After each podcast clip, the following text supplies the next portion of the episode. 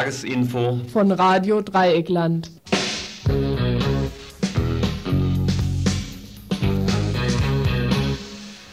Ihr hört das Tagesinfo vom 16. April 1991.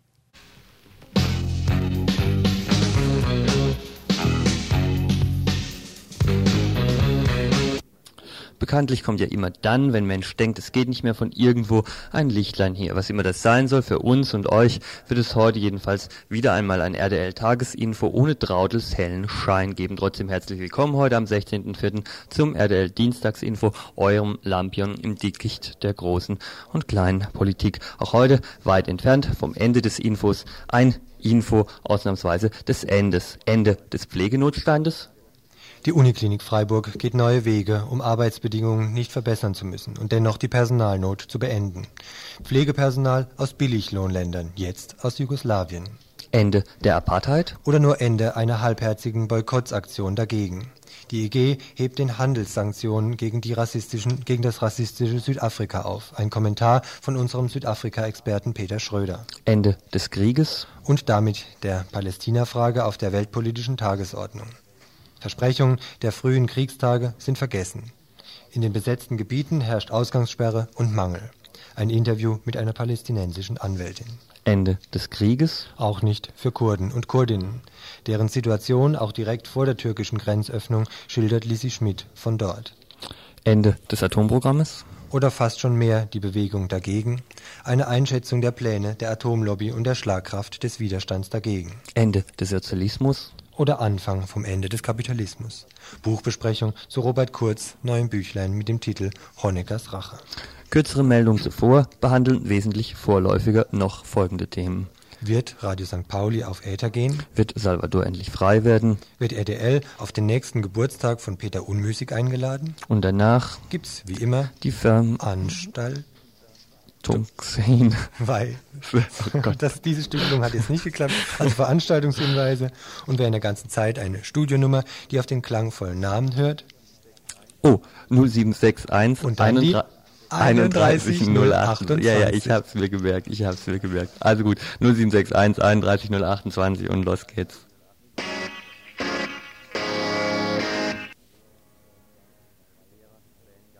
Schwerer Wellengang für das freie Radioprojekt St. Pauli. Wie letzte Woche berichtet, haben die Funker und Funkerinnen inzwischen den offenen Kanal gründlich voll und beantragen eine 6-Stunden-Lizenz bei der Hamburger Anstalt für neue Medien, kurz HAM. Die hat derzeit nämlich über die Nachfolge des pleitegegangenen gemeinnützigen Senders Coras zu entscheiden. Aus Protest gegen Vertragsbrüche im offenen Kanal hatten die Paulianer Anfangs April kurz das Studio vom offenen Kanal, in dem, der, in dem sie derzeit noch ab und zu senden dürfen, besetzt. Außerdem taucht ein Flugblatt einer Terrorkombo auf, das die Hamburger Medienanstalt trotz aller gegenteiligen Beteuerung den Radiomacher und Macherinnen unterstellt. Und auch die Erklärung eines Radiomachers, bei Lizenzzuteilung Sekt zu trinken, sonst aber ohne Sekt auch wiederzukommen, wird die Lizenzvergabestelle als Beweis für die Untragbarkeit und Rübelhaftigkeit des freien Radioprojektes. Vor wenigen Tagen nun schrieb die Hamm den Paulianer und Paulianerin folgende Lagebeurteilung. Die Hamm hat vor dem Hintergrund dieser Sachverhalte erhebliche Zweifel, ob Radio St. Pauli die Zulassungsvoraussetzungen des § 18 Absatz 2 Nummer 3 des Hamburger Mediengesetzes erfüllt. Nach diesen Vorschriften nach dieser Vorschrift kommt die Zulassung nicht in Betracht, wenn Tatsachen Anlass zu Bedenken gegen die zuverlässige Erfüllung der gesetzlichen Verpflichtungen des Anbieters geben. Radio St. Pauli schreckt offenbar nicht vor Nötigungen zurück. Es werden offenbar Methoden der Eigenmächtigkeit bis hin zur Erfüllung strafrechtlicher Tatbestände eingesetzt. Die Rechte Dritter werden offenbar nicht respektiert. Damit dürfte kein Anlass zu der Vermutung bestehen, Radio St. Pauli werde sich generell an die gesetzlichen bestehenden Vorgaben bei der Veranstaltung von Rundfunk halten. Trotzdem erbittet sich die HAM eine weitere Stellungnahme der Radiomacherin, obwohl ihnen bereits zwei Erklärungen vom 8. und 10. April vorliegen. Für den endgültigen Bescheid steht dann der Termin Mai. Die Paulianer wissen nicht zurecht, ob sie diesen Brief als bereits Vorablehnung werden sollen oder gar positiv, dass die Hamm nämlich sich für eine vorgesehene Lizenzvergabe durch verschiedene Erklärungen des Radios gegenüber noch reaktionäreren Kritikern absichern möchte. Glaube, Liebe, Hoffnung, die Liebe aber ist die größte von den dreien. Derzeit wird jedenfalls eine große Gegenkampagne mit Promis geplant, die ihre Liebe zum freien Rundfunk in großen Anzeigen der Öffentlichkeit ausdrücken sollen und so damit doch noch das Radio durchsetzen.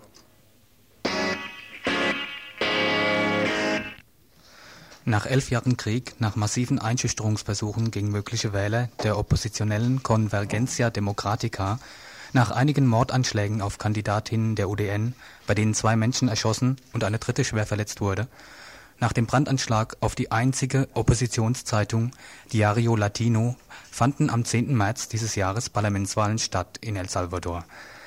Mit der Duldung der Guerilla und behindert durch die regierende Arena-Partei und die Regierungsstreitkräfte.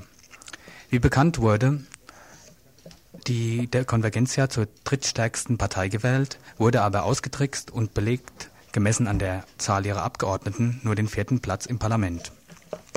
Wichtiger scheinen im Moment die Verhandlungen, die seit dem 4. April zwischen FMLN und Arena-Regierung in Mexiko geführt werden. Inzwischen nehmen auch die Militärchefs beider Seiten daran teil, Ziel der FMLN ist es möglichst bald, angestrebt ist der 30. Mai 91, zu einem Waffenstillstand zu kommen. Die Guerilla besteht auf der Erfüllung von drei Bedingungen. Es soll eine Volksabstimmung geben, das Gesetz über den Landbesitz soll geändert werden, das salvadorenische Heer soll abgeschafft werden. Während in der Frage des Landbesitzes Fortschritte möglich erscheinen, weigert sich die Regierung von Präsident Cristiani, über die Forderung nach Abschaffung des Heeres im Rahmen der Verhandlungen der Verfassungsreform zu reden. Weiterhin fordert die FMLN das Recht, ein am politischen Leben in El Salvador teilzunehmen und die von ihr kontrollierten Gebiete zu verteidigen. Präsident Cristiani verlangte, dass sich die Guerilla für eine Übergangszeit in festgelegte Sicherheitszonen zurückziehen solle. Jesus Rojas, einer der Kommandantes der FMLN, erklärte noch am Mittwoch, diese vorgeschlagenen Sicherheitszonen kämen Gefängnissen gleich und Cristiani verlange damit, dass sich die Guerilla ergebe. Stattdessen forderte er vielmehr die Anerkennung der durch die FMLN kontrollierten Regionen. Kurze Zeit später, am Donnerstag letzter Woche, wurde Jesus Rojas mit 13 weiteren Guerilleros in der Provinz Chalatenango getötet. Laut einer Erklärung der FMLN gerieten sie in einen Hinterhalt, ihr Kleinlaster fuhr auf eine Mine der Armee und sie wurden bei dem anschließenden Gefecht verletzt und dann mit Kopfschüssen exekutiert. Wo die Hintermänner der Mörder sitzen, wurde auch wieder einmal deutlich, als der Generalstabschef der USA, Powell, bei Besuchen in der honduranischen Hauptstadt Tegucigalpa und in San Salvador erklärte, dass er es nicht für ausgeschlossen hält, militärisch zu intervenieren, um den Konflikt in El Salvador zu beenden, falls keine Verhandlungslösung erzielt werde. Powell schloss eine militärische Option wie im Fall des Persischen Golfs nicht aus zur Verteidigung der Freiheit.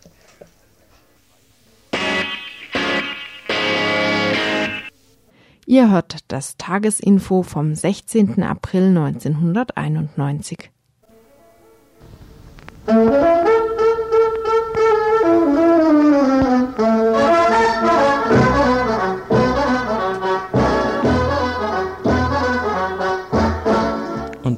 klitzekleiner Sonderservice für alle Radio Dreigland Hörer und Hörerinnen, die zu dem gesellschaftlichen Ereignis des Jahres nicht geladen waren. Der ebenso beliebte wie erfolgreiche Bauunternehmer Peter Unmösig feierte am 6. und 7. April nämlich seinen 40. Geburtstag. Herzlichen Glückwunsch!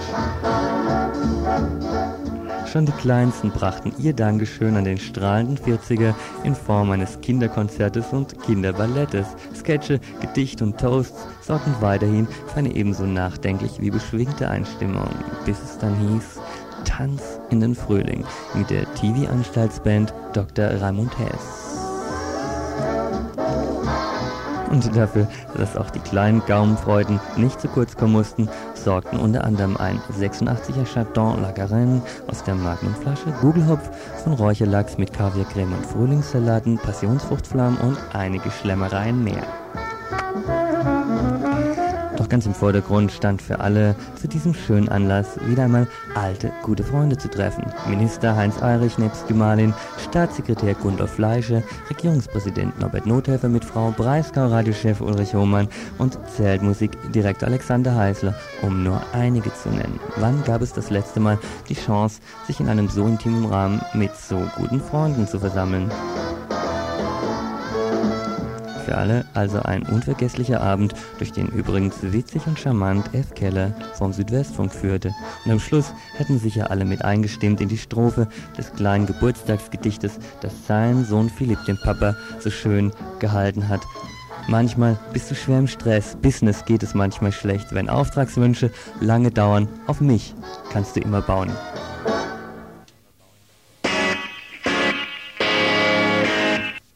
Ein Sachverhalt, mit dem der Name unmüßig natürlich direkt verbunden ist, ist die Wohnungsnot in Freiburg. Komischerweise, denn ein Baulöwe könnte ja eigentlich dazu antreten, Wohnungen zu schaffen, aber dass dem nicht so ist und dass, wenn er Wohnungen schafft, die sehr teuer sind, so teuer, dass sie manche Leute nicht bezahlen können, das ist nichts Neues. Und für viele von euch, die öfters Radio Dreieckland hören, ist es womöglich auch nichts Neues, dass es in Freiburg wieder eine Wagenburg gibt.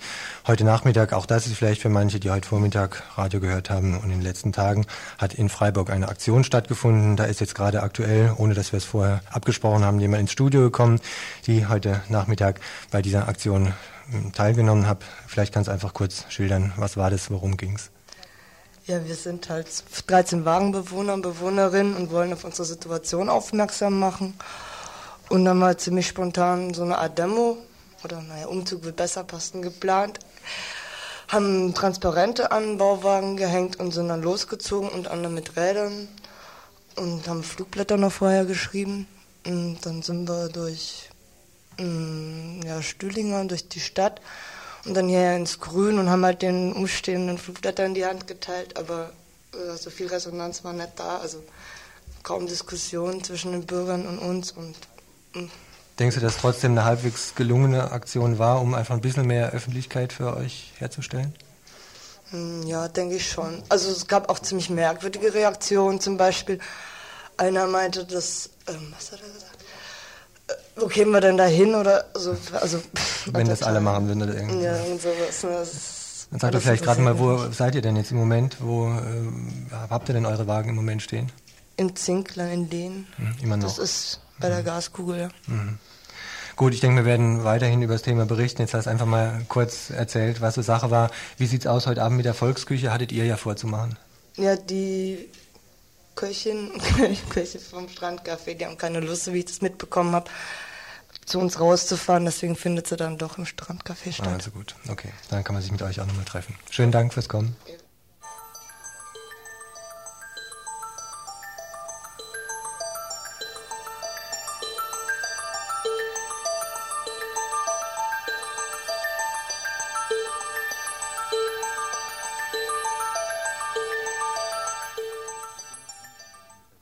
Der Pflegenotstand an den Universitätskliniken, konkret einige geschlossene, geschlossene Stationen und weit über 100 offene Stellen, haben den Vorstand und die Pflegedienstleitungen veranlasst, wieder auf alte Notlösungen zurückzugreifen. Wenn keine Krankenschwestern mehr bereit sind, die stressige Arbeit auf Station zu machen, im Dreischichtbetrieb bei schlechter Bezahlung und wenig Aufstiegsmöglichkeiten, und wenn die Lücken auch durch Überstunden und Einsatz von Sitzwachen und Zivildienstleistenden als Pflegekräfte nicht mehr zu stopfen sind, dann geht die oberste Pflegedienstleiterin Frau Buxtor auf Reisen. Es ist doch so viel einfacher und bequemer, eine Woche in Jugoslawien zu verbringen und sich bei dieser von der zentralen Stelle für Arbeitsvermittlung in Frankfurt organisierten Kaffeefahrt die Lohnsklaven da unten anzusehen und gleich ein paar billig einzukaufen, statt etwas an den Arbeitsbedingungen hier zu ändern oder angemessene Löhne zu zahlen. Kurz und gut, am 1. Mai, dem Tag der Arbeit, fangen sie an, in der Freiburger, Freiburger Uniklinik zu malochen, die zehn Pfleger und neun Krankenschwestern, die Frau Buxtor aus Jugoslawien abschleppen konnte. Die Arbeitsverträge sind auf drei Jahre befristet. Das Arbeitsministerium gewährt eine, Aufenthalts- und Aufen, äh, eine Arbeits- und Aufenthaltsgenehmigung für höchstens fünf Jahre. Ihre Familien dürfen die Jugoslawien, die Jugoslawien nicht nachholen. Im Folgenden eine Stellungnahme von Kalle Jung, dem Personalratsvorsitzenden an der Uniklinik, zu den Aktivitäten von Frau Buxtor. Ich denke nicht, dass es eine persönliche Aktion ist, war von der Frau Buxter, sondern vom Klinikumsvorstand schon abgestimmt. Wir haben im Vorhinein eigentlich, als erstmals die Idee aufgetaucht ist am Klinikum, vom Personalrat aus schon signalisiert, dass wir nicht glücklich sind mit so einer Aktion, dass man die einfach nicht gut finde. Äh, zum einen, weil ja, die kaum, kaum den Pflegenotstand lindert. Es geht jetzt konkret um, glaube 19 Leute, die herkommen sollen und bei über 100 offene Stelle zeigt sich eigentlich, äh, dass das nicht eine Aktion sein kann, um den Pflegenotstand zu lindern. Und zum anderen, was uns halt schon auch dazu bewogen hat, äh, die Aktion nicht für gut zu befinden, sind solche Sachen wie, dass sie nur eine begrenzte Aufenthaltserlaubnis kriegen, die Familie kann nicht nachziehen und lauter solche Dinge. Ähm, dann befürchte viele im Pflegebereich selber, dass dann, wenn diese jugoslawische Kolleginnen und Kollegen äh, erstmal kein Deutsch oder nur wenig Deutsch sprechen können, dass es schwierig wird, mit denen umzugehen, dass unter Umständen einfach auch mehr an Belastung auf die zukommt und keine Entlastung. Ähm, aber warum arbeitet ihr jetzt als Personalrat? Ihr arbeitet jetzt in einer von diesen beiden Arbeitsgruppen, die gegründet worden sind, arbeitet ihr ja jetzt ähm, na, zusammen mit dem Management auf die Einarbeitung dieser Jugoslawien hin. Also habt ihr euch damit schon abgefunden? Was Radio Dreikland alles weiß. Ähm, wir haben hingeschrieben, dass der Personal völlig übergangen worden ist. Wir waren nicht einbezogen in diese ganze Aktion und dass wir das von daher eben schlecht finden. Wir waren mit der Situation konfrontiert, dass die 19 Leute in Jugoslawien einen Arbeitsvertrag unterschrieben haben und die werden am 1. Mai kommen. Ob wir nur sagen, die sollen dort bleiben oder nicht, die werden kommen. Und ja, dann haben wir gesagt, wir lassen uns darauf ein, das kritisch zu begleiten, die ganze Geschichte, weil wir sagen, dass es wahrscheinlich scheitern wird, äh, ähnlich wie in Heidelberg und in Ulm. Dazu wollen wir, müssen wir aber zwangsläufig eben diese Erfahrung machen, was wird. Und da wurde eine Arbeitsgruppe gegründet, wo wir gesagt haben, da gehen wir mit rein, weil wir auch wollen, dass wenn die kommen, dass die nicht, äh, wie soll ich sagen, ja als Ausländer wieder rausgedrängt oder sonst was werde, sondern dass man zumindest von der Einschulung, vom Anlernen, vom Sozialen her das Umfeld so gestaltet, dass die hier einigermaßen erträglich leben können. Die andere erwähnte Arbeitsgruppe soll sich mit Reformvorschlägen befassen, wie zum Beispiel mit der Einführung der Fünf-Tage-Woche, verschiedenen Arbeitszeitmodellen, Mitbestimmung des Pflegebereichs bei der Bettenbelegung und Einführung demokratischer Strukturen. Bis jetzt nur schöne Ideen, aber immerhin hat der Personalrat der Klinikleitung die Zusage abgerungen, dass es keine weiteren Anwerbungen ohne Zustimmung des Personalrats geben wird. Inzwischen haben Krankenschwestern einen Brief an Frau Buxtor geschrieben und 300 Unterschriften gesammelt und sich darin ebenfalls gegen die Anwerbung der jugoslawischen Kolleginnen ausgesprochen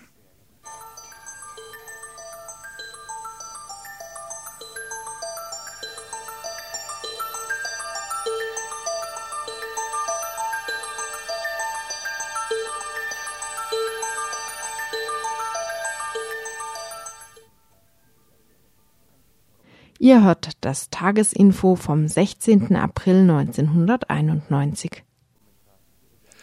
Ein Kommentar zu Südafrika von unserem Experten Dr. Peter Schröder, der allerdings im Moment verhindert ist. Den Kommentar wird deswegen ich lesen. Heute Morgen haben die Radiosender die Nachricht verbreitet, auch die BZ. Der BZ war es eine Kurzmeldung wert. Die Europäische Gemeinschaft hebt die Sanktionen gegen Südafrika auf. In Kraft bleibt nur noch das Verbot des Waffenexports. Ich muss schon zweimal hinhören, um die Nachricht zu verstehen. Ab sofort ist es also wieder legal, südafrikanische Goldmünzen in den Banken zu verkaufen. Es ist legal, Kohle aus Südafrika zu importieren und selbst die Trauben und Birnen vom Kap der guten Hoffnung, was für ein Name, gehen ab sofort legal über den deutschen Ladentisch. Und ich sah sofort das hämische Grinsen des Obstverkäufers, dem ich gestern klargemacht hatte, dass seine Kapptrauben gegen E-Recht verstoßen, gegen EG-Recht verstoßen, dass buchstäblich Blut an den Ortsbahnorangen klebt, das er fälschlicherweise für Spanisch hielt. Ab sofort hat er wieder Recht, weil unter anderem unser Außenminister das rechtens findet. Oder?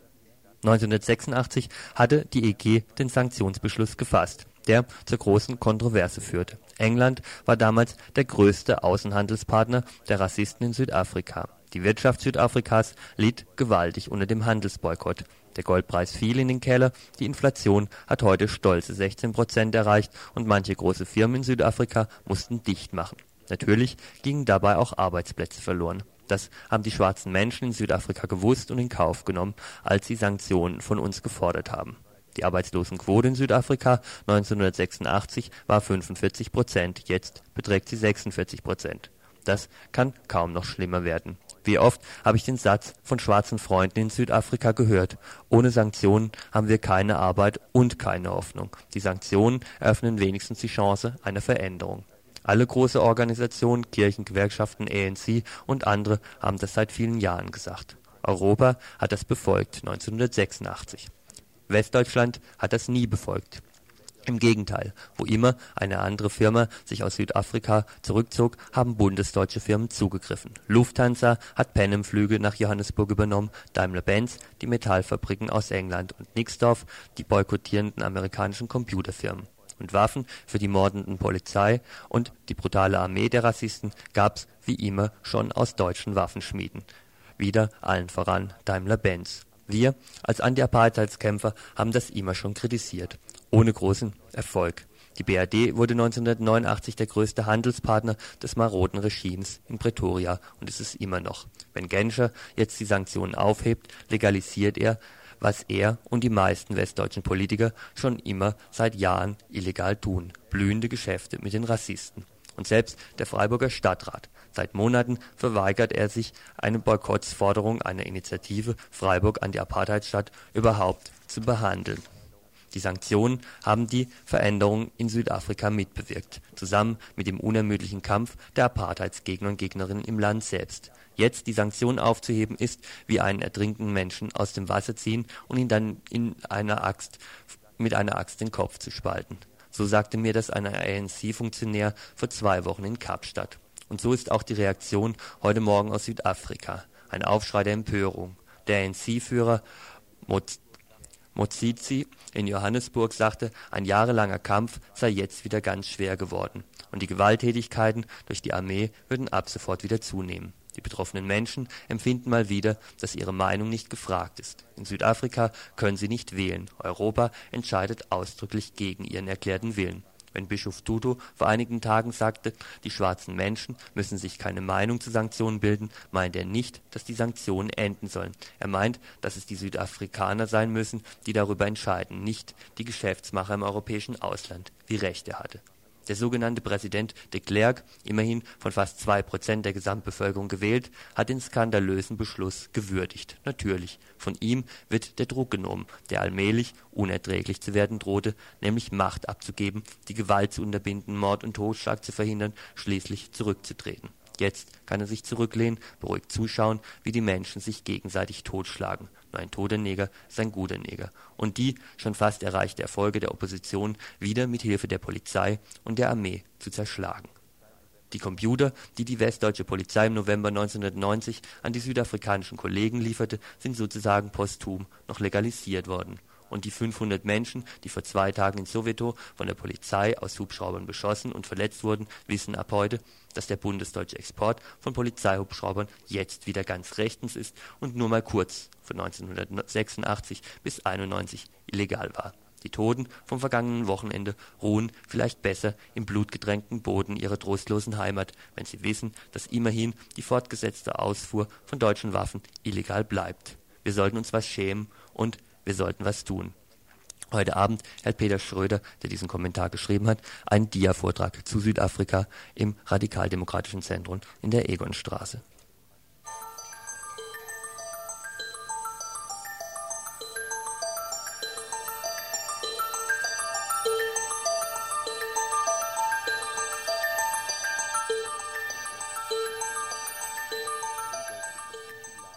Ihr hört das Tagesinfo vom 16. April 1991. Seit dem Golfkrieg hat sich auch die Lage in den von Israel besetzten Gebieten ständig verschärft. Durch Ausgangssperren, Straßenkontrolle und weitere Repressionen ist es rund 100.000 Palästinensern aus der Westbank nicht mehr möglich, ihrer Arbeit in Israel nachzugehen. Folge völliger Verlust des Einkommens, Unmöglichkeit, den täglichen Bedarf an Nahrungsmittel bis hin zu Strom zu bezahlen. Inzwischen ist auch die Wirtschaft in, den besetzten Gebieten durch die Maßnahmen der Besetzer massiv eingeschränkt. Ein Internationalist aus Radio Dreigland sprach heute Nachmittag kurz mit einer palästinensischen Rechtsanwältin, die Palästina erst vor zwei Wochen verlassen hat. Sie schildert die Situation, die durch das faktische Arbeitsverbot entstanden ist.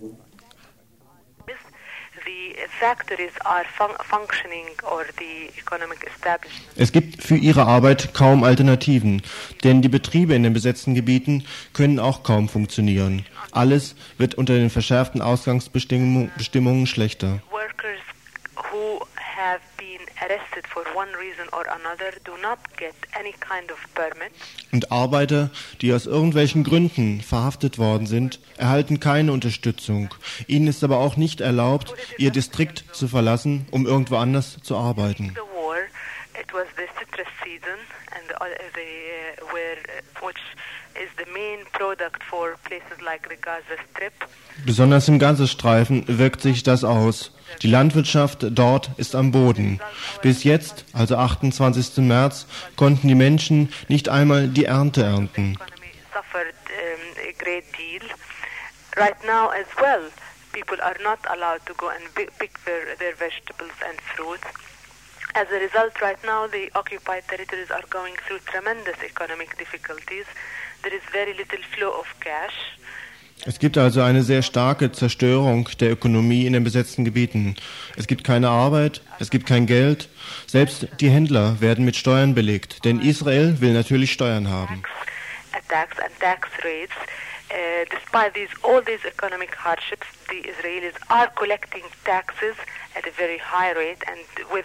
uh, militarization, with a process of militarization coming with soldiers and army. Sie kommen also sogar mit den Soldaten und mit der Armee an, um die Steuern in den besetzten Gebieten einzutreiben. Und dies, obwohl es doch gar kein Geld gibt. For the economy. Uh, during all these measures, these restrictions, the political oppression continues. Neben dieser schwierigen ökonomischen Situation setzt natürlich auch die politische Verfolgung sich fort. Es gibt nach wie vor Verhaftungen. Es gibt Deportationsbefehle. Menschen werden in das Exil geschickt. Häuser werden zerstört.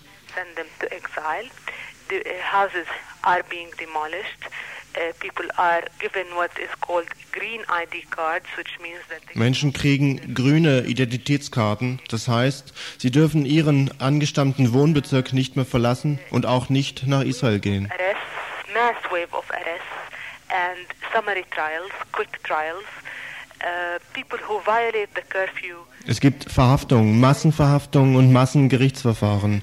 Auch Menschen, die die Ausgangssperre missachten, werden mit hohen Geldstrafen belegt, zwischen 500 und 3000 Shekel. Uh, und das ist für Menschen, die gar kein Einkommen haben, eine sehr, sehr schwere Strafe. Uh, uh,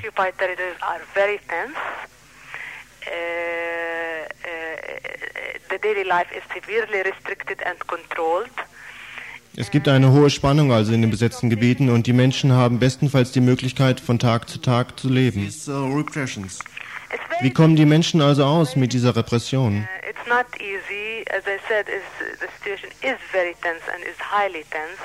But somehow the Palestinians are survivors. Somehow, I mean, somehow we uh, we have been going through very difficult phases, and this is yet another difficult phase that we are going through, and we have no alternative.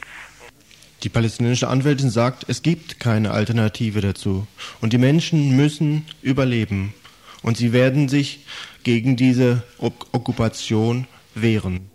Soweit Ausschnitte aus dem Interview mit der Anwältin, die, wie gesagt, seit zwei Wochen in der Bundesrepublik Deutschland auf Reisen ist und dann nach Palästina zurückkehren wird.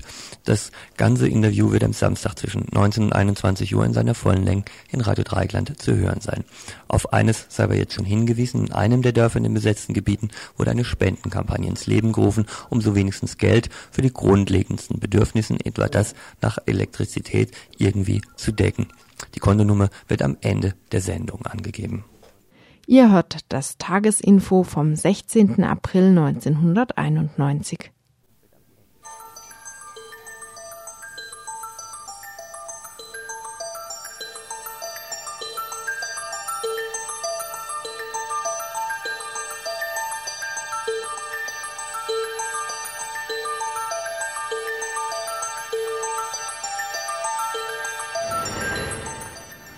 Was politische und humanitäre Gruppen schon seit Jahren fordern und was selbst mit den Methoden eines Befreiungskrieges bislang nicht durchsetzbar war, vor etwa einem Monat schien es doch erreicht. Die Befreiung Kurdistans von seinen Kolonialmächten. Nach der Befreiung der Erdölstadt Kirkuk am 23. März war fast das gesamte irakisch-kurdische Gebiet in den Händen seiner Bewohner und Bewohnerinnen, eben der kurdischen Menschen. Danach dann der Schwenk der USA. Bei seinem Besuch in den USA überbringt der türkische Ministerpräsident Özal dem US-Präsidenten einen Brief aus Bagdad. Daran, darin erinnert Saddam Hussein seinen einstigen Kriegsgegner USA daran, dass man doch ein gemeinsames Interesse habe, die Niederschlagung der Kurden. Auch die USA, so Hussein, hätten doch kein Interesse an einem instabilen Irak. Am 27. März dann also grünes Licht für Saddam Husseins Krieg gegen die kurdischen Menschen. Der Pressesprecher des Weißen Hauses Wir beabsichtigen nicht, uns in die inneren Konflikte des Irak einzumischen. Kurz danach die Verlegung der alliierten Truppen in der Form, dass die Marschwege für Saddam Husseins Garde frei werden. Darüber hinaus wird dem Irak freie Hand beim Einsatz von Hubschraubern gegeben. In dem Einigungstext zur Feuerpause ist ein Verbot der Hubschrauber nicht enthalten, weil sie keine Bedrohung für die amerikanischen Truppen darstellen. General Schwarzkopf. Soweit die Vorgeschichte, die zur heutigen Situation geführt hat, bei der massenweise kurdische Menschen erfrieren oder verhungern.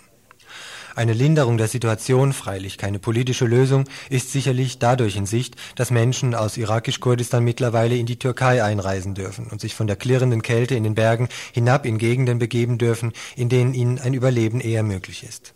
Hilfe ist dennoch und weiterhin nötig und wird derzeit der Werbewirksamkeit halber, manchmal auch aus ehrenwerteren Motiven, von verschiedensten Organisationen geleistet. Unter anderem von Medico International, von denen, insbesondere von Lisi Schmidt, haben wir auch immer wieder unsere Informationen. Auch heute deshalb wieder ein Telefonat mit ihr hier im Programm. Die Leitung nach Kurdistan war wieder mal nicht die beste. Die Qualität bitten wir zu entschuldigen. Unsere erste Frage, wie sie die aktuellen Hilfsmaßnahmen einschätzt. Es hat gleich nach Ankunft der Flüchtlinge in fast allen kurdischen Städten sehr breite Hilfskampagnen gegeben. Kampagnen, die zum Teil von der Stadtverwaltung mitgetragen wurden, von den Berufsverbänden, den Gewerkschaften, den politischen Parteien. Eine Koalition quer durch alle politischen Ansichten und ähm, politischen Funktionen. Äh, diese Hilfskampagnen haben Lastwagen selber organisiert, die vollgeladen mit Brot, mit anderen Nahrungsmitteln, Decken, Kleidung und Medikamenten und da Cizre relativ nah an dem Dorf Öschükweren liegt, einem der drei Punkte, wo die hauptsächlichen Flüchtlingsmassen über die Grenze gekommen sind, hat es die äh, Gemeinde von Cizre übernommen, alle ankommende Hilfe zu koordinieren und nach Öschükweren zu schicken. Angestellte der Stadtverwaltung koordinieren dort den Zufluss der Hilfsgüter und die Verteilung. Der Bürgermeister von Cizre selber hat nicht nur in seiner eigenen Stadt die Hilfskampagne angeregt, sondern auch alle Bürgermeister der ähm, benachbarten Städte zu einer Versammlung zusammengerufen, indem er sie anhielt, ebenfalls Hilfskampagnen in ihrer Stadt zu starten. Zu Beginn liefen diese Hilfskampagnen allerdings noch eher zögerlich. Nicht wegen mangelnder Hilfsbereitschaft der kurdischen Menschen untereinander. Vielmehr waren hier sogar arme Menschen bereit, von ihrer kleinen Habe abzugeben. Uns wurde sogar berichtet, dass Mädchen teilweise ihre Aussteuer hergegeben hätten, um beispielsweise Kinder vor dem Erfrieren zu retten. Die anfänglichen Schwierigkeiten wurden vielmehr durch die Schweinereien des Militärs verursacht. Die türkischen Soldaten bestanden darauf, die Güter selber zu verteilen. Dabei ging oft mehr als die Hälfte verloren. Brote wurden verkauft, Kleider wurden veräußert oder verschwanden. Die äh, Bevölkerung nicht nur von Cizre, sondern auch der anderen Orte hat daraufhin angedroht, dass über 5000 Menschen in den Hungerstreik treten werden dass es Demonstrationen und Aktionen geben wird. Und gestern haben wir erfahren, dass es die Leute durchgesetzt haben, alle Hilfsgüter selber ohne Kontrolle des Militärs abgeben zu können. Auch da haben die äh, Angestellten der Stadtverwaltung von Chisra eine sehr entscheidende und wichtige Rolle gespielt. Im Moment läuft die Hilfskampagne zufriedenstellend. Natürlich ist das noch nicht genug für die Hunderttausende von Menschen, die da auf dem nackten Feld warten. Aber man kann sagen, dass die Zahl der Todesfälle der Verhungernden und Erfrierenden sicher ein Zehnfaches wäre, wenn die Bevölkerung der Region nicht so entschieden geholfen hätte. Die Einstellung des US-Militärs gegenüber den kurdischen Menschen scheint sich allerdings kaum geändert zu haben. Egal, ob der aktuelle Auftrag nun gerade mal abknallen oder füttern heißt. Was sich vom Hubschrauber aus da unten ausmachen lässt, sind halt anonyme Menschenmassen, auf die eben auch mal eine Tonne Hilfsgüter am Stück geschmissen werden darf die dann, wie im gleich geschilderten Fall, aus Tabasco-Soße und Slip-Einlagen bestehen können. Es werden äh, hier täglich Care-Pakete von amerikanischen Flugzeugen abgeworfen. Und zwar so geschickt, dass heute dadurch drei Menschen gestorben sind, die von den schweren Kollis erschlagen wurden. Die Pakete werden einfach in die Masse von Menschen geschmissen, ohne zu schauen, ähm, wo sie vielleicht mehr Schaden als Nutzen anrichten können. Außer diesen hervorragenden Hilfeleistungen gibt es mehr Inspektionsfahrten, wo Vertreter zum Beispiel der italienischen Regierung, der Franzosen, auch des Deutschen Roten Kreuzes nachschauen, wo eventuell Hilfe geleistet werden könnte. Äh, die örtlichen Kräfte hier, die Hilfskomitees, versuchen immer wieder diese Kommission dazu anzuhalten, ihre Hilfe nicht über Ankara zu schicken, sondern direkt den Flüchtlingen zukommen zu lassen. Zu einer Frage hatten wir heute vor einer Woche schon kontrovers berichtet, zur Einrichtung der Sicherheitszone für die kurdischen Menschen. Auch hierzu nochmal Lisi Schmidt von Medico International. Zu der Sicherheitszone gibt es sehr verschiedene Meinungen. Da habe ich selber auch nicht den Überblick äh, sagen zu können, die Meinung der Bevölkerung ist so oder so. Ich möchte allerdings persönlich dazu bemerken, dass die vorgesehene Sicherheitszone für die Kurden nacktes Bergland ist, ohne jegliche Struktur, zum Teil ohne Wasserversorgung, sodass sie eigentlich ähm, genau in diesen Landstreifen verbannt werden würden, in denen sie sich jetzt schon befinden und ohne fremde Hilfe wiederum zugrunde gehen würden. All diese Maßnahmen sind freilich eher dazu geeignet, Schlimmstes zu verhindern. Dies nicht zu wollen, wäre menschenverachtend und nur aus der Sicht hiesiger, sattgefutterter Vollblutrevolutionäre zu verstehen. Und dennoch muss natürlich gesehen werden, dass langfristig auch durch noch so viel humanitäre Hilfe eine wirkliche Lösung für Kurdistan so nicht zu erreichen ist. Ein politisches Befassen mit der Kurdenfrage wird im Moment mehr oder weniger weltweit durch humanitäre Hilfe für die kurdischen Flüchtlinge ähm, ersetzt was ich persönlich für völlig unzureichend halte. Die türkische Regierung schwimmt auf dieser Welle mit und braucht sich im Moment kaum zu ihren eigenen Kurdenfragen, zu ihrer politischen Haltung in diesem Problem zu äußern, sondern einfach dazu, ob die menschlichen Hilfeleistungen für die kurdischen Flüchtlinge genug sind oder nicht. Und das hat ihr mehr oder weniger eine Verschnaufpause eingeräumt.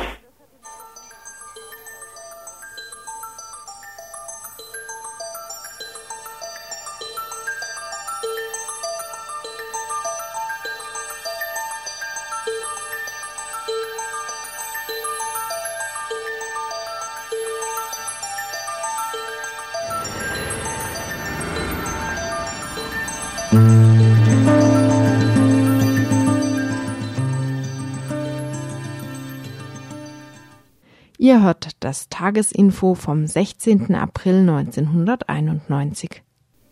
Renaissance der Atomenergie durch Änderung des Atomgesetzes. Ein Konsens für die Kernenergie.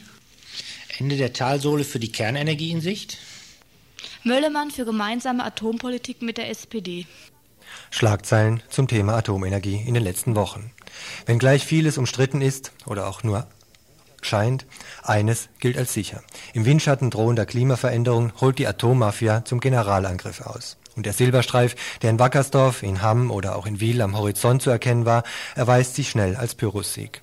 Stichwort Wackersdorf. Der Widerstand war sicherlich nervig für die Schergen von der nuklearen Energiewirtschaft. Nur wurde diesem Widerstand nicht in der Form stattgegeben, dass die Atompläne aufgegeben worden wären. Viel eher war die europäische Zusammenarbeit so weit gediehen, dass Wiederaufarbeitung in Frankreich oder Britannien problemloser erschien. Siehe Vertragsabschluss vom 25. Juli 1989. Ein erstes Abkommen zur Wiederaufbereitung bundesdeutschen Atommülls in der Wiederaufbereitungsanlage Sellafield wurde von Minister Töpfer unterzeichnet. Ein weiterer Schritt zur atomaren Zusammenarbeit in Europa. Diese Arbeitsteilung soll sich auch auf die Urananreicherung und die Herstellung von MOX-Brennelementen erweitern. Ziel sind völkerrechtliche Verträge, die die einzelnen europäischen Länder fester an die installierte Arbeitsteilung binden sollte sich also irgendeine europäische Regierung vernünftig verhalten wollen und die Atommeiler im eigenen Land ausknipsen, sowie sich aus dem ganzen daran anschließenden Problemfeld verabschieden zu wollen, so heißt dieser Vertrag nun, Mensch lasse sich dies genüsslich auf der Zunge zergehen, dass sie sich völkerrechtswidrig verhielte. Nun gut, denkt ihr, womöglich. Wenigstens hierzulande scheint keine Gefahr zu drohen, dass die hohen Herren neue Atommeiler zu errichten sich erdreisten. Dem stehen momentan, deshalb vielleicht dieser Eindruck, zwei Hauptgründe entgegen. Zum einen macht die Entsorgung des Atommülls mittlerweile massive Schwierigkeiten, unter anderem, weil es mit dem geplanten Mülllager Gorleben einfach nicht so vorangehen will, wie es die Atommafia gern hätte. Auch dort zu viel Widerstand vor Ort, mittlerweile ja sogar in den Parlamenten. Weshalb Morsleben ins Gespräch kam, direkt an der Grenze bei Helmstedt gelegen, auf dem Gebiet der ehemaligen DDR. Dort ist der örtliche Nerv nicht ganz so groß, die geophysikalischen Gutachten noch nicht ganz so vernichtend. Könnte Morsleben durchgesetzt werden, würden bei der Atomwirtschaft die Sektkorken knallen. Und nach dem Entsorgungsengpass müsste nur noch das juristische Nadelöhr beseitigt werden. Das Atomgesetz. Eben das soll nach dem Willen von CDU und FDP geändert werden. Warum? Das erklärte ein Herr Hohlefelder Ende Januar dieses Jahres vor dem Deutschen Atomforum. Wir wollen mit der Klarheit und Eindeutigkeit gesetzlicher Grundlage den Versuch begegnen, das Atomrecht für den Ausstieg aus der Atomenergie zu instrumentalisieren. Bei dieser Rechtssicherheit denkt er natürlich nicht an das Sicherheitsbedürfnis der Bürger und Bürgerinnen. Vielmehr geht es um eine erhebliche Rationalisierung und Beschleunigung der Genehmigungsverfahren, die die Verfahren für die Antragsteller kalkulierbar machen. Die Genehmigungsverfahren für neue Atomkraftwerke sollen in Zukunft zügig und ohne Risiko für die Betreiber durchgeführt werden können. Wenn dann also die Entsorgungsfrage völkerrechtlich und die Neubaufrage nationalrechtlich abgehakt ist von Seiten der Energiewirtschaft, muss noch als i-Tüpfelchen der nationale Konsens hergestellt werden. Zumindest zwischen den, wie es RWE-Boss Gieske letzte Woche formulierte, zwischen den staatstragenden Parteien. Darüber hinaus müsse dieser Konsens länger als eine Wahlperiode währen. Der Wunsch von Herrn Gieske vom größten Energiekonzern der BRD war für Minister Möllermann sogleich Marschbefehl. Die reibungslose Rollenverteilung zwischen Industrie und Parlament funktionierte, der Bundeswirtschaftsminister traf gestern mit SPD Lafontaine zusammen, um den staatstragend parteilichen Konsens vorzubereiten. Sonderlich erfolgreich war seine Mission bisher zumindest nicht. Wir begrüßen die geänderte Haltung von Herrn Möllemann. Er hat relativ schnell dazugelernt. War von der SPD zu vernehmen. Der Bundeswirtschaftsminister meinte nämlich mittlerweile, er sehe weitere AKWs nicht mehr als zwingend an. Nun denn, ganz so locker wird die Industrie und in ihrem Auftrag Herr Möllemann dann wohl doch nicht locker lassen. Insbesondere was die Atommüllfrage sowie die AKWs Ost angeht, dürfte mal wieder die Frage sein, wie lange es dauert, bis das SPD Nein zur Atomenergie zumindest zum SPD Jein wird.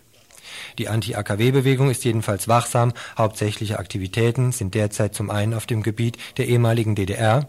Jahrzehntelang wurde nämlich dort verbreitet, realsozialistische AKWs seien schon deshalb sicherer als kapitalistische, weil sie ohne Rationalisierungsdruck produziert würden. Zum Beispiel mit solchen Märchen soll nun aufgeräumt werden, berichtete vorhin Lilo Wolny von der Gorleben-Initiative. Insgesamt sei sicher, sagte sie, unumgänglich, sich mit Leuten an den ostdeutschen AKW-Standorten Entwicklungshilfe zu treiben, wolle man verhindern, dass die Atommafia sie über den Tisch ziehe. Hier im Dreieckland bemüht sich das Wiel-Info-Zentrum derzeit hauptsächlich, die Einsprüche gegen das geplante Endlager Schacht Konrad zu unterstützen. Eine Aktion, die derzeit gerade anläuft und vielleicht auch eine ganz gute Gelegenheit wäre, sich den Aktivitäten des Wiel-Info-Büros anzuschließen. Die Treffen sind jeweils dienstags, 20 Uhr im Vorderhaus, erstes Obergeschoss im Büro von Terre de Femme, also in einer guten Stunde. Wir wiederholen den Termin dann auch zum Schluss nochmal am Ende der Sendung.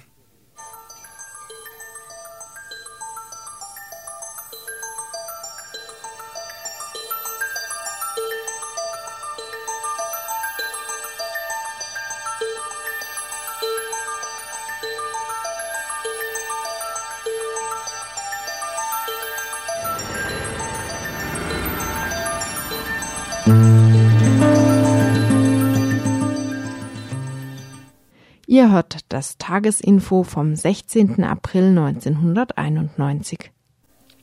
Ausnahmsweise heute mal eine Buchbesprechung. Seit wenigen Wochen ist nämlich ein Buch auf dem Markt, das sich mit der politischen Ökonomie im wiedervereinten Deutschland beschäftigt. Das Buch heißt Honeckers Rache. Der Autor ist den geneigten Hörer und Hörerinnen vom RDL Dienstagesinfo wohl ein Begriff. Robert Kurz von der Nürnberger Gruppe Marxistische Kritik und Mitherausgeber der Zeitschrift Krisis. Wer Kurz kennt, wird kaum verwundert sein, hier auf recht amüsanten 173 Seiten das wiederzufinden, was auch die Wirtschaftsteile der Tagespresse nur mühsam verschleiern können. Die ökonomische Unmöglichkeit dieser sogenannten Wiedervereinigung. Aber diese Unmöglichkeit und ihre Folge erklärt zumindest den Titel des Buches.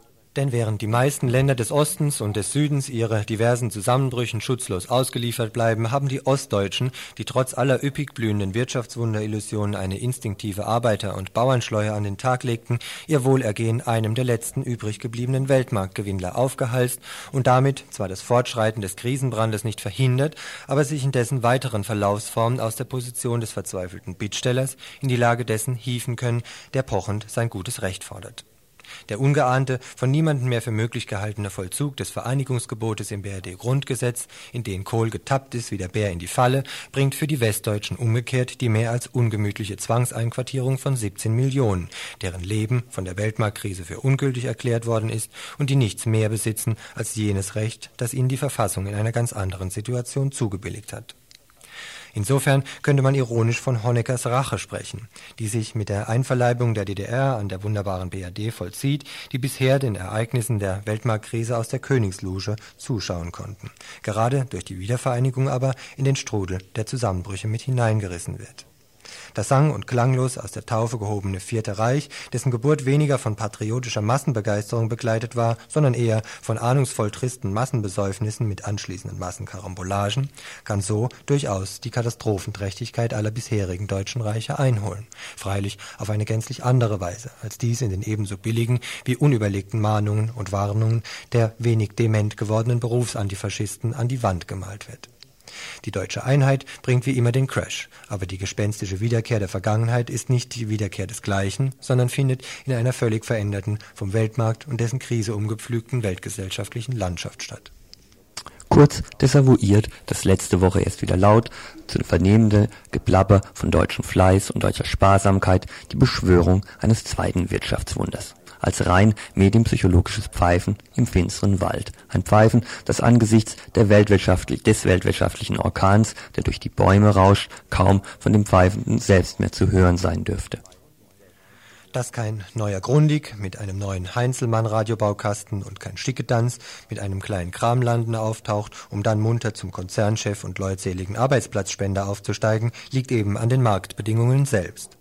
Nach 40 Jahren Weltmarktentwicklung wäre ein solches industrielles Kleinunternehmertum schlicht lächerlich, denn gegen die hereinflutenden Erzeugnisse von Sony, Toshiba, Siemens und Thomson ist kein Kraut gewachsen.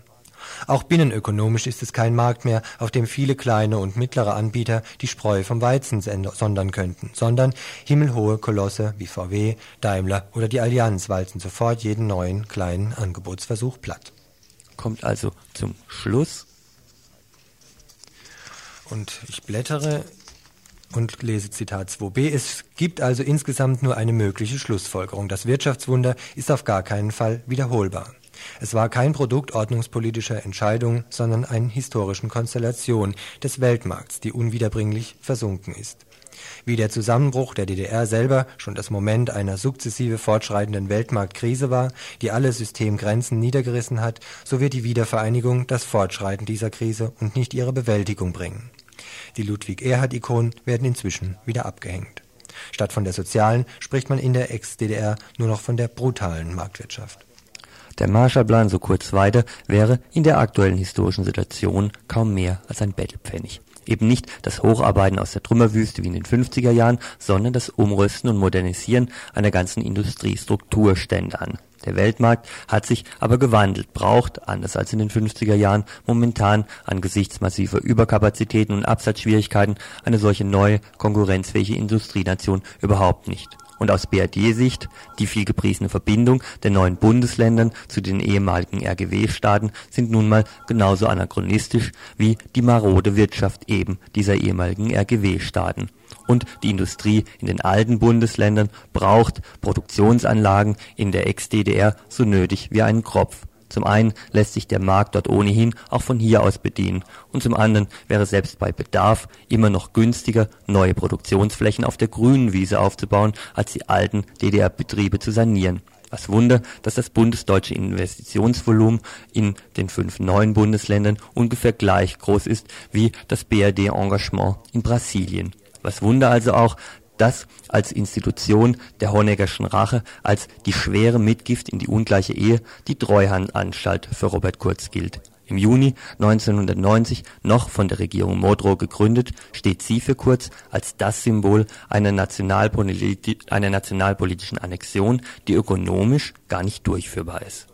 Ein Name, den man sich merken sollte für die nächsten Jahrzehnte und sozusagen das Herzstück von Honeckers Rache, also ein wahres dann nahe Geschenk an den BRD-Staat, der diese Treuhandanstalt geerbt hat. Denn diese als rasch verschwindende Übergangslösung gedachte Institution blieb natürlich durch den Investitionsstreik der BRD-Industrie auf den maroden ostdeutschen Betrieben sitzen, die sich verkaufen wie Sauerbier und von denen die meisten nicht einmal für den symbolischen Betrag von einer Mark einen Käufer finden der sich auf irgendwelche Verpflichtungen wie befristete Arbeitsplatzgarantien, Übernahme von Altlasten und Verbindlichkeiten einlassen würde hatte sich der zweite Treuhandchef, Sozialdemokrat und frühere Hösch-Manager Detlef Carsten Rohwedder, der erste, Ex-Bundesbahn-Generalmanager Rainer Gohlke, musste schon nach wenigen Wochen das Handtuch werfen, noch im Herbst 1990 mit völlig fiktiven Aktiva reich gerechnet und das zu veräußernde ostdeutsche Betriebsvermögen kühn auf 600 Milliarden D-Mark beziffert, so sank der Realwert seither eher gegen Null. Aus den sukzessive anfallenden Erlösen für die jeweils verkauften Betriebe sollten dem Modell nach jedoch gerade die Sanierungskosten für die schlechter verkäuflichen Teile der ehemaligen DDR-Industrie bestritten werden. Dieses Fantasiemodell war es denn auch, auf das sich all jene Auguren beriefen, die noch kurz vor der Wiedervereinigung behauptet hatten, die gesamte ostdeutsche Reproduktionsstruktur könne am eigenen Schopf aus dem Sumpf gezogen werden. Faktisch aber gab es bis Ende Februar 1991 erst in 700 Fällen Verkäufe bzw. Verkaufsverhandlungen. Und kurz wenig später weiter. Von der Treuhand wird also nichts Geringeres als das berühmte Unmögliche verlangt und das sofort. Eine solche ausweglose Situation fordert auf allen Seiten dazu heraus, das Desaster möglichst homöopathisch zu verdünnen und zeitlich zu strecken, solange es geht. Da nach der offenkundig gescheiterten Privatisierung die Alternative der Liquidation nur dosiert praktiziert werden darf, hat sich ein neues, alternatives Scheinkonzept herauskristallisiert, das von Treuhandchef Rohwedder verfochten wird. Sanierung heißt es statt bzw. vor Privatisierung, also genau jenes erst in Schuss bringen der Betriebe, das noch im Spätsommer 1990 grundsätzlich verpönt war. Natürlich handelt es sich um eine bloße Projektion, weil niemand weiß, was überhaupt in Schuss gebracht werden soll, wofür und mit welchen Aussichten auf Erfolg. Aber danach fragt die durch die Hintertür zurückgekommene Staats- oder kriegssozialistische Logik gar nicht. Die Treuhand beginnt einfach damit, ihrerseits, Politi ihrerseits Politik und Regierung in die Pflicht zu nehmen, weil ihr gar nichts anderes übrig bleibt. Wer die Diskussion hier in Freiburg zwischen Initiative marxistischer Kritik, also der Nürnberger Gruppe, in der Robert Kurz arbeitet, aus der er kommt, und der ISF mitbekommen hat, wird sich über ein bzw. zwei Kapitel besonders in dem neuen Büchchen freuen: die Beliebigkeit der Verteilungskämpfe und der Verfall des nationalen Bewusstseins. Eine Kritik an der Position von Kurz und Genossen war nämlich, dass sie in solch einer Situation, die ökonomisch geschildert und klargelegt ist und auch Konsens hier war, dem massenpsychologischen Phänomen von Nationalismus und damit auch von Ausländerfeindlichkeit gar nicht gerecht würde. Die Ereignishorizonte der wahren Subjekte sind derart beliebig geworden, dass die Ereignisse selber gleichgültig bleiben und nicht mehr qualitativ unterschieden werden können. Sie werden verschluckt von der Geschichtslosigkeit der Weltmarktbewegung, in der die gesamte sinnliche Welt inklusive höherer Werte sich in die banale Immergleichheit von Rentabilität auflöst. Auch in dieser Welt werden die Verteilungskämpfe in Ressentiments eingekleidet und die wirklichen oder vermeintlichen Konkurrenten anhand irgendwelcher Merkmale als Unpersonen definiert aber in demselben Maße, wie die dicken ideologischen Schichten weggeschmolzen sind und die Verteilungskämpfe in fast schon direkter Nacktheit als solche im Bezugsrahmen des Geldes hervortreten, wird auch die Definition von Freund und Feind immer beliebiger und flüchtiger. Im Prinzip kann jeder mit jedem oder eben jeder gegen jeden. Hauptsache, es springt dabei irgendetwas heraus und sei es nichts als ein Spurenelement von Selbstbestätigung. Ob diese Analyse wirklich sehr gründlich betrieben ist, sei dahingestellt, eine Frage, die aber schlichtweg für das ganze Buch offen bleiben muss. Wer die Schriften der Gruppe um Robert Kurz kennt, wird sich im ersten Moment wohl freudig überrascht zeigen über die Leichtlesigkeit von Honeckers Rache das Tribut, der dafür zu zahlen ist, ist aber der Verzicht auf eine explizit aufgeführte Analyse an vielen Stellen. Dennoch ein nettes, gut lesbares Buch, das zur Diskussion anregen kann, auch in einem breiteren Kreis. Und, das macht ja auch den Charme der Nürnberger Position immer wieder aus, getragen ist von einem festen Glauben an den Zusammenbruch der kapitalistischen Ordnung und daraus erwachsenden Chancen. Aber vielleicht ist die Trostlosigkeit dieser Perspektive nötig, damit die Deutschen inklusive ihrer östlichen, ihrer türkischen, polnischen, rumänischen oder sonstigen Bestandteile endlich begreifen, dass sie anfangen müssen, das zu tun, was sie noch nie getan haben. Und am allerwenigsten in jenem Herbst 1989 nämlich sich mit den sozialen und historischen Bedingungen ihrer gesellschaftlichen Existenz bis zum Grund auseinanderzusetzen, weil niemand mehr diesen Bedingungen und ihren zerstörerischen Konsequenzen entgehen kann ein wirklich neues Kapitel in der Geschichte aufschlagen, das hieße die Nation ein für allemal als Austragungsform sozialer Probleme zu begraben und die irrationalen marktwirtschaftlichen Konkurrenzzwänge über sämtliche bisherigen freien oder geplanten Märkte hinaus abzuschaffen. Auch wenn es jetzt noch kaum jemand glauben will. Zusammen mit der DDR stirbt auch die BRD. So oder so. Das Buch ist bei der Edition Tiamat erschienen, heißt Honeckers Rache zur politischen Ökonomie im wiedervereinigten Deutschland, von Robert Kurz geschrieben und kostet 24 Ost-West-Mark. Ihr hört das Tagesinfo vom 16. April 1991.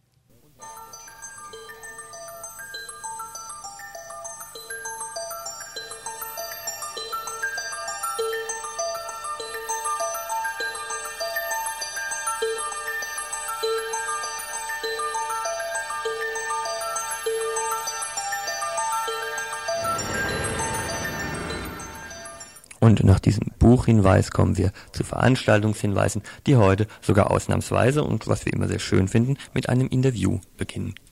Heute Abend um 8 Uhr gibt es einen Vortrag im Café vom Buchladen Jus Fritz in der Wilhelmstraße 15 zum Thema Israel und die deutsche Linke.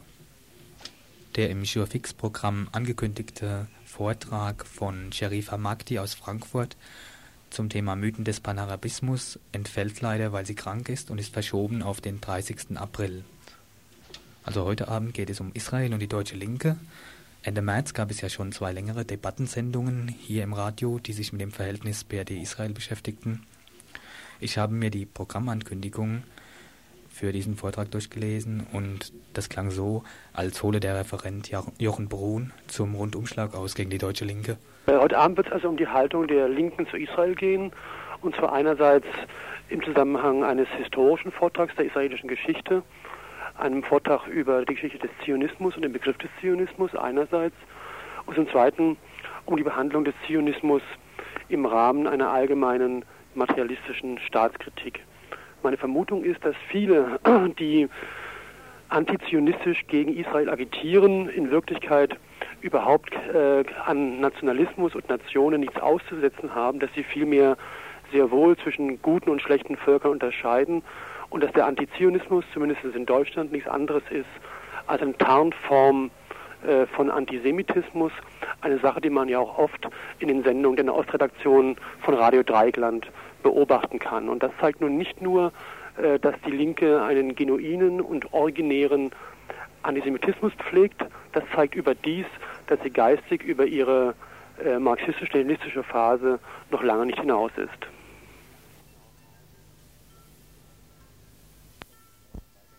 Tja, kommen wir, machen wir weiter mit unseren Veranstaltungshinweisen. Da gibt es heute, wie auch im Laufe der Sendung schon angekündigt, die ein oder andere Spendenkontonummer Hinweis. Da wird sich Jochen Brun auch darüber ärgern, dass wir nochmal auf das äh, unter dem Stichwort Soforthilfe Palästina auf unseren Beitrag von vorhin äh, Bezug nehmen.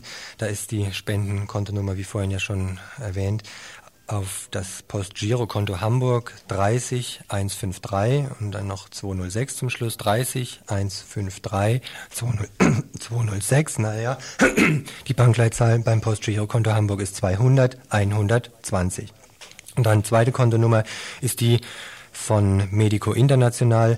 Unter dem Stichwort Kurdistan könnt ihr dort auch hinüberweisen auf das Konto 1800 bei der Sparkasse Frankfurt eben die Kontonummer 1800. Und darüber hinaus natürlich auch nochmal die Bitte, auch vielleicht an uns selbst mal wieder was zu spenden oder in den Freundeskreis Radio Dreieckland ein äh, zu treten, denn ihr könnt euch vorstellen, was der Anruf nach Kurdistan oder auch nach Palästina vorhin gekostet hat und wir schneiden uns da ja auch das Geld nicht aus den Rippen. Also könnt ihr gerne als dritte Nummer euch noch aufschreiben, 30407 ist die Telefonnummer im Freundeskreisbüro. Vormittags ist da auch jemand. Ansonsten könnt ihr auch gerne auf den Anrufbeantworter sprechen, dass ihr Mitglied werden möchtet. Jetzt wie üblich der Hinweis auf die Volksküche. Die ist heute nicht in der Wagenburg, wie heute vorhin schon gesagt wurde. Die ist im Strandcafé und es gibt Tortellini und zwei verschiedene Soßen, gemischten Salat. Außerdem noch ein Hinweis auf ähm, ein Treffen vom Wil-Infozentrum. Das findet jeweils dienstags um 20 Uhr im Vorderhaus, im ersten Obergeschoss statt, im Büro von Femmes. Womit wir fast am Ende. Ja, außerdem haben wir hier noch, wie auch vorhin schon gesagt, die Veranstaltung im Radikaldemokratischen Club in der Egonstraße 54. Peter Schröder, von dem dem Kommentar zu Südafrika war und der sechs Wochen auch in Südafrika unterwegs war, zeigt dort Dias ab 19.30 Uhr Radikaldemokratischer Club in der Egonstraße 35. Jetzt muss ich hier gerade rüber gucken. Habt ihr noch irgendwas? Aber neben dir liegt ein Telefonhörer, da möchte anscheinend jemand mit uns. Nicht komisch, hier ist alles ganz chaotisch. Eine hätte ich noch, und zwar ein Hinweis auf eine Veranstaltung morgen. Da findet nämlich ein Vorbereitungstreffen statt gegen die faschistische Aktion, die vermutet werden können anlässlich von Adolf Hitlers äh, schon wieder nahendem äh, Geburtstag. Da gibt es also ein Vorbereitungstreffen, findet morgen, Mittwoch, 17. April statt, in Freiburg im Strandcafé um 18 Uhr. Gut, dann sind wir quasi noch in der Zeit, hätten es mal wieder gehabt. Das war wie dienstags immer und jeden Tag unter der Woche zwischen 18 und 19 Uhr, so auch morgen wieder. Tagesinfo von Radio Dreieckland.